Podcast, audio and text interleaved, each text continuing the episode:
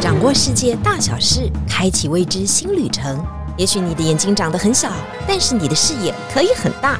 金钟主持李天怡携手专业旅游玩家，每周引路带您遨游。天意情报站即刻启程，下一站。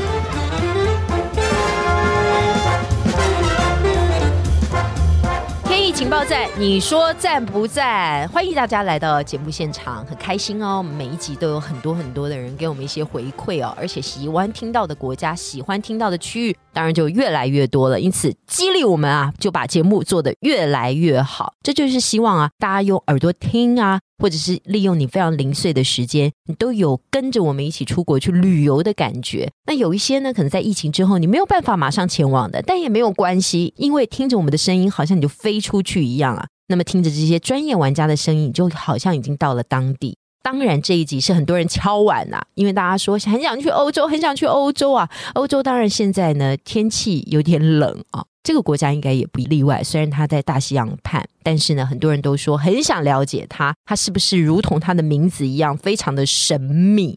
今天我们要介绍的就是葡萄牙，欢迎我们的专业玩家，我应该叫他葡萄牙王子拉铁诺先生。Hello，天主播以及各位朋友，大家好，我是拉铁诺。有没有觉得很专业的声音呢？Latino，大家打电话来的时候就说我要找那个专业的 Latino，就是他了。来，拉铁诺先跟我们自我介绍一下。各位听众，大家好，我是拉铁诺。今天真的非常开心有这个机会来参加天一主播的节目。那我目前呢从事这个旅游业的时间大概只有十年的时间，其实还是算一个小菜鸟。毕竟呢有很多的前辈啦，或者是有很多卧虎藏龙的一些。专家们呢都在我们的旅游界里面来工作，所以其实今天来上节目也是非常紧张，因为呢我知道呢天音主播呢也是云游四海各国去旅游，所以今天来这边呢，希望呢天音主播能够手下留情。其实呢，我们今天是要来互相讨教的，因为我真的没有去过这个国家，所以我之前呢，因为跟拉田洛在闲聊的时候，我就觉得非常有趣。但是我确实周围有好多的朋友去过，去过的原因是因为第一个它东西很好吃，第二个呢它有一些欧式的风情啊，第三个它东西很便宜，因为大家觉得现在去旅游这个地方呢是一个还蛮划算的地方。我不知道他这些认知对不对，所以待会就要一一的来请教拉铁诺。不过我好好奇哦，就是你怎么开启你的领队人生啊？如何开启我领队人生哦？说实在的，因为当时呢真的找不到工作。真的吗？真的，真的，真的。而且那个时候呢，其实当领队这个工作是我国中的时候的志愿。嗯，我非常想要当领队这个工作，就是出去玩。对，那个时候只觉得说领队可以出去玩，但是没有想说他到底是什么样一个职业类别。嗯，那经过高中啊、大学求学完之后，等到真的有一天失业了，真的不晓得要做什么时候呢，就去拜一拜啊。拜拜就说，如果我考上领队执照的话，就让我当领队。结果那一年呢，就是真的让我考上了，所以我就决定来当领队了。那第一个国家是去哪里？当然是这个东南亚开始哈。我们的菜鸟班都是从东南亚开始带起的。我第一个国家是从这个泰国。哦，那个时候应该很紧张吧？非常非常紧张，而且出发之前睡不着。虽然我知道说抵达当地之后呢，会有个泰国导游来接待我们一起，但是还是非常紧张。所以第一天抵达现场的时候呢，给这个前辈呢，这个大导游深深的一鞠躬，说：“导游，我第一次来，请你好好的照顾我。”那他有照顾你吗？有啊，你知道五天行程结束之后呢，我要跟他道别的时候，我现场在机场呢，真的哭出来了。因为我觉得一路上真的好感动，他把我照顾的非常的好，但是呢，他其实非常非常没有耐心的说：“你赶快走，我要赶快去接下一团。”哦，那个就遇到了你生命当中的贵人哈。对，那也给你一些很深的体悟嘛，对不对？没错，就是萍水相逢，但是都是一种很好很好的缘分。现在你带团还会有这种感觉吗？有啊，其实我都会觉得说，我们能够相处十天啊、十五天啊、二十天这样子的一起相处。真的是一种缘分，我也相信说我们上辈子一定彼此，不管是孽缘也好，或者是一个姻缘也好，我们注定了在这十几天的游览车上面，在这个国家里面呢，我们来共同的来完成这一份缘分。每次在带团的过程当中的时候，其实我都蛮珍惜彼此的这份缘分。那我也相信借由我这样子一个造桥的功能，把大家呢带到这个国家来。希望呢，把大家呢对于这个国家缘分呢，能够把它化解掉，或者是把它圆满延续掉，对是非常的好。你要知道，这个旅行团是一件非常有意思的事情哦。这个大家都从来自四面八方，不同的职业、不同的性别、不同的年纪，然后就因缘巧合的呢，会凑在一起，然后共同去完成这十几天的任务。好了，旅程也好，然后在一个人的带领之下，哎，这些都是很久以前注定的一些特殊的缘分啊。没错，对，才能够完成这一趟一趟的非常优质的行程。我们一开始要讲这么多呢，就是希望呢能够跟随我们拉铁诺王子的脚步呢，到葡萄牙这个国家。不过我们要先了解这个国家啊，我们先来谈谈呢，葡萄牙是一个航海大国啊，当然它现在不可同日而语啊，没有越来越进步啊，应该说越来越破落。但不管怎么样，它以前是非常非常攻击显著的。不过呢，它在这个航海过程当中发展出了很多不一样的事业。比方说啊，这个拉铁洛跟我讲，他在当地啊吃到了他们特殊的一种料理，但这种料理呢，竟然可以三百六十五天都长得不一样，真的很特别。鳕鱼吗？是的，就是这个盐腌鳕鱼啊。嗯，这个鳕鱼其实对于我们的葡萄牙人来讲的话，是一个非常非常骄傲的一个食物。他们从大航海的时代开始，其实就在吃这个盐腌鳕鱼。他们当地人把它称之为叫做巴嘎拉。巴嘎拉，对，嗯，真的很像那个澳门呢。对啊，巴嘎烙就是有一点口音。对，没错，主要是因为呢，这个盐腌鳕鱼在航海时代的时候，我们知道这个盐腌嘛，简单来说就是用用盐腌制、风干之后的。他们上到船之后呢，能够得以保存比较久的时间，所以呢，是一个非常非常好的一个食物的取得来源，也避免了食物在船上面呢腐烂啊、腐败啦等等。所以呢，随着他们的这个大航海船队呢，来到了亚洲啦，哈，比如说来到了马来西亚啦、澳门啊，甚至到日本，他们就将这样子的饮食文化呢，逐一的带到亚洲这边来了。但是我好好奇，是葡萄牙它本身附近的海域没有鳕鱼吧？是的，没错。所以它是。到别的地方，因为大航海的发展，所以他到别的地方去进行捕鱼，然后再进行腌制。是的，其实，在最早期，在地中海没有所谓的这个渔获还没有这么多的时候，大部分的渔获其实都是在北海啦、波罗的海比较多。所以你常常听到北海小英雄，对不对？这个挪威人、维京人，嗯，他们也常常什么鳕鱼战争啊、飞鱼战争。那直到地理大发现的过程当中呢，我们的这个葡萄牙船只呢，在误打误撞的情况之下呢，来到一个加拿大类似纽芬兰岛附近呢，就发现说，哇，这边有一个新的大的鳕鱼场。对，没错。那个时候呢，他们才开始呢进行自己打捞跟这个捕抓鳕鱼的部分。呃，他们一开始因为是想要把它留存很久嘛。因此就要使用这种方式，就腌制的方式。对，一方面呢，就是我们自己没有办法出海捕鱼嘛，我们就可以变成一种鲜鱼的替代品。是另外一个好像跟他们的斋戒日也有关系嘛，是吗？对，其实呢，我们知道呢，在欧洲的天主教他们的信仰过程当中呢，有这个复活节，对不对？那在复活节前大概三四十天左右的时间过程当中呢，遵守一些清规戒律啦，好，所以有些呢食肉啦等等的就不能够来进行吃这个肉品哦，所以他们就会改鱼肉或者是一些蔬菜来作为一些蛋白质或者是能量来源的一个部分，所以鳕鱼呢也变成他们的最主要蛋白质取得的来源。但是还是吃腌制鳕鱼，对不对？腌制鳕鱼没错，像我们在带团过程当中到了葡萄牙的时候。在吃这个巴嘎烙的时候呢，我都会特别的跟贵宾说，这个巴嘎烙呢，它是盐腌鳕鱼，它的口感呢不是我们不是我们平常吃的那种鳕鱼，没错，而且它的肉质呢，因为它是海洋上面的大只的个鱼，它的口感其实会比较硬一点点，嗯，比较扎实，那个肌肉比较强一点点的那种口感。所以呢，在国外的时候呢，如果碰到这一道料理呢，其实就是要把它阐述说它过去呢几百年的历史呢，一直延续到现在，让他更了解这道。所以你吃它的时候是吃到苦，好不好？人家大航海时代很辛苦哈，只有吃这种鳕鱼干呐，腌制鳕鱼。没错。就上次跟冰岛玩家的时候聊天的时候，他也说啊，当地流行一种鳕鱼干，他说他咬到牙齿都快烂掉，对啊，因为实在是很硬。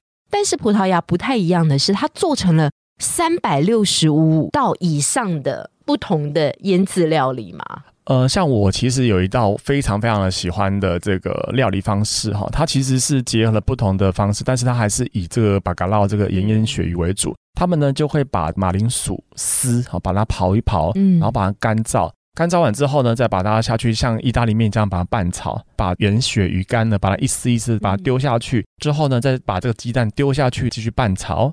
再加些橄榄油，或者是呢这个胡椒盐，把它拌炒完毕。嗯，基本上呢是在葡萄牙家家户户的妈妈呢，他们一定会做的一道传统料理。那每次在吃这道料理的时候，其实我都会蛮感动的，因为觉得说，除了吃到妈妈的爱心之外，哈，也是满满的这个能量在里面。因为你看，有马铃薯，又有肉啊，又有鸡蛋，对啊，就在那个年代，那人民是有点大杂烩的感觉？对，但是这个满满的故事在里面，因为以前。生活困苦嘛，对不对？就要吃一些食食材，就是用什么食材来？没错，没错。嗯，所以这个鳕鱼大餐呢，虽然我们写说上桌三百六十五天好料理，但每一道看起来都有一个他心酸的过往，或者他未来想要开展的路啊。这个就是葡萄牙人的日常。所以下次麻烦去旅游葡萄牙的时候，要记得点那个腌制鳕鱼哦，不管它做成什么样子啊。什么鱼干大杂烩啊，或者是特殊的烹炒的方式，都是非常非常好。其实我都会蛮建议说，抵达当地之后，当然就品尝当地的食物，还有这个当地的美味佳肴，这个都是在旅游过程当中一个非常美好的一个回忆。可能不合我们的口味，但是呢，对于来讲，没关系，没错，对呀，都是你多吃吃多看看，才会了解当地的风情。是的。不过刚刚特别讲到啊，这一切啊都是跟航海有关，所以葡萄牙曾经盛极一时啊。那个时候大家讲到葡萄牙的丰功伟业，都会讲到它的航海啊，船坚炮利，应该没有到炮利，但船队真的是非常厉害。对，因为航海不是只有船好而已。它要配合很多的海象啊、天文啊，因此还要算时节啊，还要有特殊的人才，才能够进行这一趟的航海之旅。对，所以他们展开了大航海时代。可不可以先跟我们讲，他们是怎么起来的？大航海时代哈，这个题目其实是非常非常的巨大，而且其实在过去的历史里面呢，各个国家呢，各个时代里面都有在航海上面非常知名的人物，或者是知名的故事。对，比如说中国有郑和下西洋啊。还有这个维京人啊，或者是在波利尼西亚上面建立在太平洋上面的这些岛国上面的这些原住民，对原住民，其实他们在航海史上面都非常非常有名。是，但是针对整个世界上面的历史的变化、土地的跟地图上面的变化等等，还是归功于葡萄牙跟西班牙的大航海时代开始。那很多人就想说，葡萄牙为什么会展开这大航海上面是谁？到底是谁？对不对？特别的人物。简单来说哈，就是因为以前实在太穷了啦，穷到没东西吃，穷到没东西吃的时候，就要想尽办法自己找东西来吃，对不对？我们知道，在过去连接亚洲跟欧洲一条这个陆上丝路，嗯，那个时候那陆上丝路呢，被这个鄂图曼土耳其啦，或者是被威尼斯商人啊这些等等的哈，把他们霸占了，霸占了哈，所以很多东西呢，传到了欧洲来的时候，都变得比较贵了，嗯，而且你看看哦，想象一下那个欧洲的地图的画面。葡萄牙是不是在很遥远的地方，很西边的一个角了？而且葡萄牙它没有在地中海里面呢，它全部都是在外边，对不对？所以你看看了这个东西传到他们家的时候都没有了，而且是变多贵了，对不对？所以那个时候呢，他们基因当然就想尽办法。那再加上那个时候呢，我们的伊比利半岛上这两个国家，嗯西班牙也好，葡萄牙也好像邻近的西班牙呢，他们在进行所谓的国土收复运动，就是在对抗这个伊斯兰教阿拉伯人。所以那个时候呢，我们的这个当时葡萄牙一个王子哈，那他呢就是叫做恩里克王子。那当然翻译上面就亨利王子啦，恩里克王子都是在称呼他。那个时候呢，他对于航海上面呢其实是非常非常有兴趣的，有研究的，甚至呢他还开了一个航海学校。嗯，那我觉得哈，大家都把他非常的英雄化，但是特别的讲说，他其实要感谢他的妈妈哈，他妈妈叫做菲利帕，她来自英国的一个妈妈。那他呢？其实我们知道，以前在当时哈，这个王位的继承上面，其实就会造成很多的纷争，所以他就也不希望他自己的儿子呢，为了王位呢，夺得你死我活哈，所以他会针对不同的小孩子的兴趣发展，去支持他，鼓励他。对啊，坐育英才，有教无类，没错，这样用吗？嗯。再加上那个时候葡萄牙其实蛮穷的，是，他那个是要想办法说怎么去要钱，所以那个时候他们就到了这个罗马教皇那边去说啊，教皇教皇，我跟你说哈，我们想要跟这个西班牙一样哈，驱赶伊斯兰教徒哈，我们想要打败阿拉伯人哦，就那教皇就说好啊好啊，大家呢要齐心哦，要把这个所有的这个异教徒呢把他驱赶出去，好好，我给你钱。那恩里克呢就获得钱了，获得钱之后呢，他就在在航海学校里面呢就广纳人才，是。再加上过去呢，不管是十字军东征啊，或者是蒙古西征啊，就将东西两方的东西呢都传到各地来了。所以最显著的可能就是这个所谓罗盘，嗯，罗盘呢就在那个时候呢就传到工具，对，没错，人才也来了，人才也来了。因为其实你要展开一个航海呢，你要计算很多东西，是。像风向你要了解，对，像星象你也要了解，还有涨退潮东西时间时期你都要清楚的了解，缺一不可。嗯那当然，你船只本身呢也非常非常的重要，嗯，因为我们知道在以前呢，他们都觉得控制世界就是控制地中海，就等于控制全世界。但是地中海是一个内海嘛，所以基本上呢，这个风浪不是那么大，嗯所以他们的船帆啊、船身啊等等，其实都只是利于所谓的航行在地中海里面而已。嗯，那是往里面航行，但是现在就像外围走一圈的时候，对那个船的修筑方式可能又不太一样了，再加上那个时候他们对于大西洋啊非常的模糊、陌生，陌生，嗯因为他们觉得很多船只出去之后都不见了，觉得说海上是不是有住什么海上女妖啦，或者是什么地狱的入口处啊？嗯，所以大家水手也会开始传嘛，说我们到底我们去得了，回不回得来呢？就会在那边讲说我们到底要去哪些国家，会不会越过中间那条线就被吃掉？没错，没错。所以呢，他开立这个学校之后，他就用比较科学的角度，或者是呢应验的角度呢，去让大家知道说，我们只要遵循这样的方法，遵循比如说季风也好，星象也好，因为我们知道星象可以定位，嗯。罗盘可以指方向。嗯。所以呢，他们那个时候呢，就透过这样的方式呢，就展开他们大航海的第一个步骤哈，沿着呢非洲的沿海一带嗯。往南行，嗯。他们叫做沿岸航海法。嗯。那为什么叫沿岸航海法？主要还是对于呢这个大西洋的恐惧，嗯。也怕船只呢离陆地太远了，补给不足了。嗯，至少说啊，现在被风吹散了，还有机会跑回到。看到陆地，对可以跑回去，没错没错，但他们那个时候对非洲也是非常陌生吧？非常的陌生。对，所以其实他们最早开始的时候，他们想要说怎么样前往印度，他们以为在北非这个地方呢，有一条河流可以贯穿北非，来到了这个阿拉伯，嗯来到了印度。嗯但是呢，他们发现这条河流呢，这么河道越来越窄，越来越窄，就代表说跟他们的计算、跟他们想象的其实是不同的不一样，所以他们就一直在修正、修正、修正，也将近快要七八十年的时间呢，才来到了这个所谓的好望角这个地方。是对。这个应该算是大航海时代的开端嘛，当然就越来越多人才，越来越多行船，就对于这整个世界的样貌比较能够勾勒出来而。且越来越清楚。对，在那个时候，葡萄牙也即将要诞生很多的航海航海家比如说哥伦布。对，哥伦布其实他也不是西班牙人，也不是葡萄牙人，他其实是意大利人。嗯哦，他住在热那亚。那那个时候他就想说，这个葡萄牙航海好像不错，去那学习，去学习、嗯去苦蹲机会。但是那个时候呢，我们葡萄牙呢已经呢有很好的收入跟收获了，所以国王呢就是觉得说，你的这个学说、论文啊、学问呢好像不符合，跟我们的航海学校教的不太一样。当然才辗转的呢，他才前往到西班牙那边去的。嗯所以国王他其实觉得说，哎呀，当时应该把哥伦布留在身边的，啊，错失了另外一个航海专家。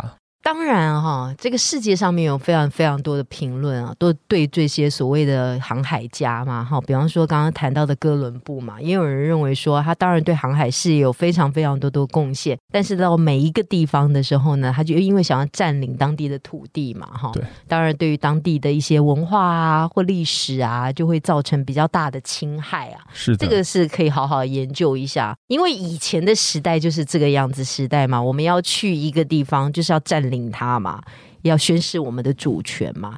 嗯，如果你用胜负来定的话，非常有可能葡萄牙的大航海时代是成功的，是赢的。当然，它后来衰落有很多的原因，但最重要的是也把很多的文化带回来，这个是互相交流的很重要的一个状况。是的，没错。其实我觉得葡萄牙哈，它算是将世界上一些不同的食材料理嗯全面交流到的一个起点。嗯，并且呢，它也是让新大陆的一些植物啦、动物啦，大规模的移植到旧大陆，把这个世界上面的一个生态呢，做了一个非常大的一个重新组合。嗯所以呢，也非常感谢葡萄牙或者是西班牙，哈，让我们呢全世界的样貌能够更加清楚。比方说啊，葡萄牙啊，他们在当地呢，其实他们因为要航海嘛，所以他们必须要把一些食物的水分抽干，对，这样的话比较利于呢，它在船上面进行保存。是的比，方说蔬菜水果里面都有水，对，抽干呢，就是我们现在到迪化街哈，过年的时候要买的那个蔬果，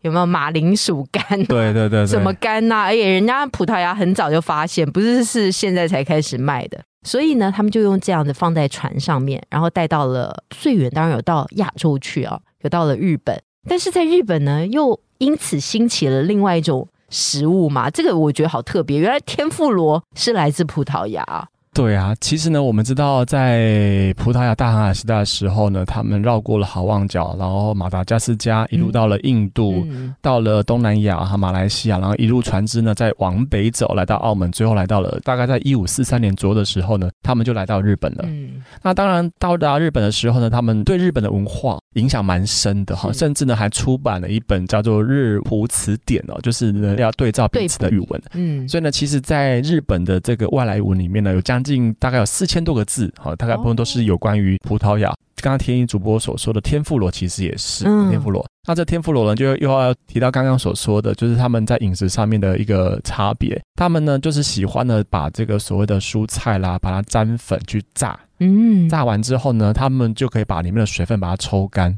那因为我们知道，如果你一些船只呢，再拿一些新鲜的水果啦、蔬菜上船的话，其实就很容易就腐烂跟坏掉。所以他们觉得说，这种吃法或者保存的时间呢，可以拉长一点点，其实是不错的一个选择吧。葡萄牙人到达日本的港口的时候呢，他们也在吃这种东西。那日本呢，就会觉得说，你们在吃什么东西，想要了解看看。那没想到呢，也很适合日本人的口味。嗯那当然，现在已经演变成说，你要炸虾子也可以啦，炸香菇也可以啦，全部东西都可以拿下去炸，对不对？而且日本人呢，就把这件事情呢发扬光大。天妇罗日文好像叫 dembula，对不对？嗯在这个拉丁文里面呢，叫 dembola。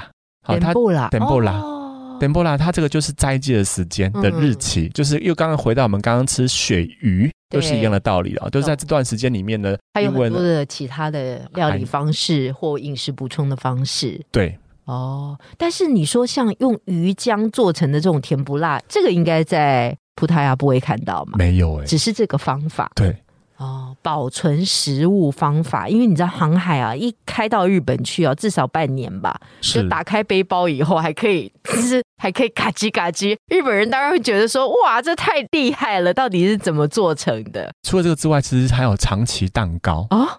对啊，这是怎么回事？长崎蛋糕，因为之前的人哦很穷，对不对？对尤其在日本，其实也是过得不是很好，所以你要吃到糖的东西呢，其实是不太容易的。当时呢，小时候呢，去天主教堂啊，就会发面粉给你啦，发糖给你啦，发牛奶给你，对不对？是希望能够改善人民的生活。对，传教士呢来到日本的时候，其实也是他们就用这个鸡蛋，用了这个面粉，再加上糖呢，去把它做成面包、蛋糕糕给当地人来吃。然后加上一点蜂蜜，对吗？蜂蜜蛋糕蜂蜜蛋那是后来的结果。，对啊，哇，你说这些都是葡萄牙的天主教传教士的一个影响，影响，对，没错。哇，你说葡萄牙怎么会落寞呢？他们有这么多传统的技能，照道理说现在应该活得很好啊。我还有另外一个，呃，看他长叹一声，还有一个跟他们刚刚你说长崎蛋糕故事也很像的，应该就是蛋挞了。对，蛋挞，没错，蛋挞也是这样的一个故事嘛，对。好像也是传教院里面的教室，对，因为本来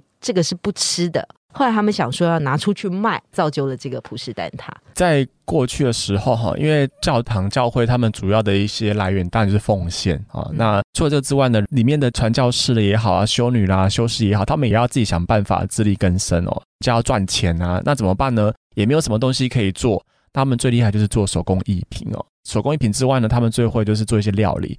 那在以前哦，这些传教士的衣服都非常整齐，主要是因为他们衣服会烫蛋白去烫僵它。嗯，那剩下蛋黄怎么办呢？你说蛋白拿去烫浆，烫衣服那这样身上会不会有味道？会啊，哦，会有淡淡的味道，对，是不是？因为那个晒过以后还是不舒服的感觉，但是它会很挺啊，对不对？哦哦，那个门面门面。神职人员都站在上面高高在上的，嗯哪有机会闻到它的味道，对不对？哈，哦而且以前的人民呢也不太洗澡的，哦，可能身上的味道会大过所以大家都一，样。对，没错。那当然这是以前的一个说法蛋白，拿去烫浆，对然后蛋黄就丢掉，丢掉太可惜了，对不对？对所以我们就开始做起一些蛋糕、甜啊点，对所以呢，蛋挞就这样子俨然而生了。那拿到大家的手上的时候，大家觉得说，哇，这个东西呢又甜又好吃又营养，真是太棒了。那没想到呢，一吃之下呢，就流传到全世界去了。好好卖蛋挞，今现在国力应该也不会只有这样而已啊。应该要发展不同的产品对，啊但。是它旁边那个酥皮，那个是传教士留下来的嘛？有在研究过。那哦据我所知，哈，在我们的葡萄牙里斯本啊，还有一个叫做贝伦蛋挞的一个地方啊。那这个地方呢，也是沿用于当时呢这个修士们他们所留下来的一些 recipe 啦、他们的食谱啦嗯等等的。这个当然就不能流传出去啦。我们也不晓得到底说这个酥皮还有里面的蛋液的这个调配是怎么做出来的，因为他们进去工作都有一些保密条款哦，所以基本上它的酥皮，我真的觉得我每次到了这个葡萄牙的时候，到了里斯本一定要来品尝贝伦蛋挞，哦，真的非常的好这个到底。跟我们一般买的有什么不一样？我只能说要亲自去了才知道。没有。每次玩家都来这一套，没有好，它的比较像酥皮嗯千层派的口感，嗯而且他们会撒一点点肉桂粉在上面，哦还有一些淡淡的这个糖霜在上面。这个是跟台湾上面的派皮跟里面的蛋汁蛋液呢，其实口感差很多。对，我自己是觉得啦哈，一定要去吃一颗啊，这个蛋挞吃两颗呢就可能太多了，为了这个身材来着想了哈。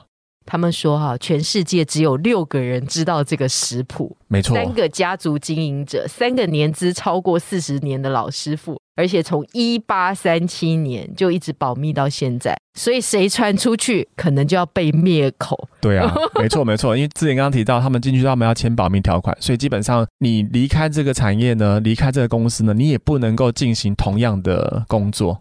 所以说，你到葡萄牙一定要去吃一个蛋挞。你去了葡萄牙，一定要认识这个人，就是西罗吧？西罗没错啊 啊，他的这个这个这个在葡萄牙是一个什么样的存在？什么样的存在？因为就是国民英雄吧，因为我们也知道呢，欧洲人他们很喜欢足球嘛哈、当然就是有人喜欢，但有人不喜欢，但是他还是我们的国民英雄哦，就像我们之前的王建民一样啊，嗯，就是他呢这个对比，我想一想，啊，就是 就是我们呆了一下，没对，不管这个他的名声起伏多大哈，但是对于当时那个年代里面来讲，他就是我们的民族英雄，对不对？好，他带领我们的打棒球得了奖牌啦，哈，包含这个 C 罗呢，带领着这个葡萄牙人得到了像冠军啊等等，其实当地人民还是蛮喜欢他的哦。你从他的这个 Instagram 上面的追踪人数啦，等等，还有他在当地的影响力啦，啊，甚至他成立的基金会等等的，其实对当地人民来讲贡献还是蛮多的啊。像我们走在路上啊，有好多的这个纪念品店在卖那个运动服装啊，还特别会用希洛的脸的肖像啊，把它放在那模特上面呢。嗯由此可见，大家其实是还蛮喜欢他的。我觉得他当然是帅了哈对，但是在世足赛之后，每次大家都讲 C 罗，C 罗，C 罗，赶快去看一下他踢球的集锦，好不好？人家是真的很厉害啊。但是我们总是不希望每一次讲到葡萄牙的时候，都只有讲到 Ronaldo，对他还是有很多我们应该认识他的丰功伟业，因为过去哦，他真的是一个很厉害的国家。但是后来为什么大家觉得他稍微稍微没落一点，但是又很值得去参观？我想有更多更多的内容呢，值得我们跟大家分享。在下一次的葡萄牙当中呢，我们会带大家看更多更多的景点，来探索它更多更多的秘密。谢谢今天 Latino 来到我们现场啊，下次再跟我们分享哦。我们谢谢葡萄牙王子天意情报站。完了，你说赞不在？谢谢大家，谢谢，拜拜，拜拜。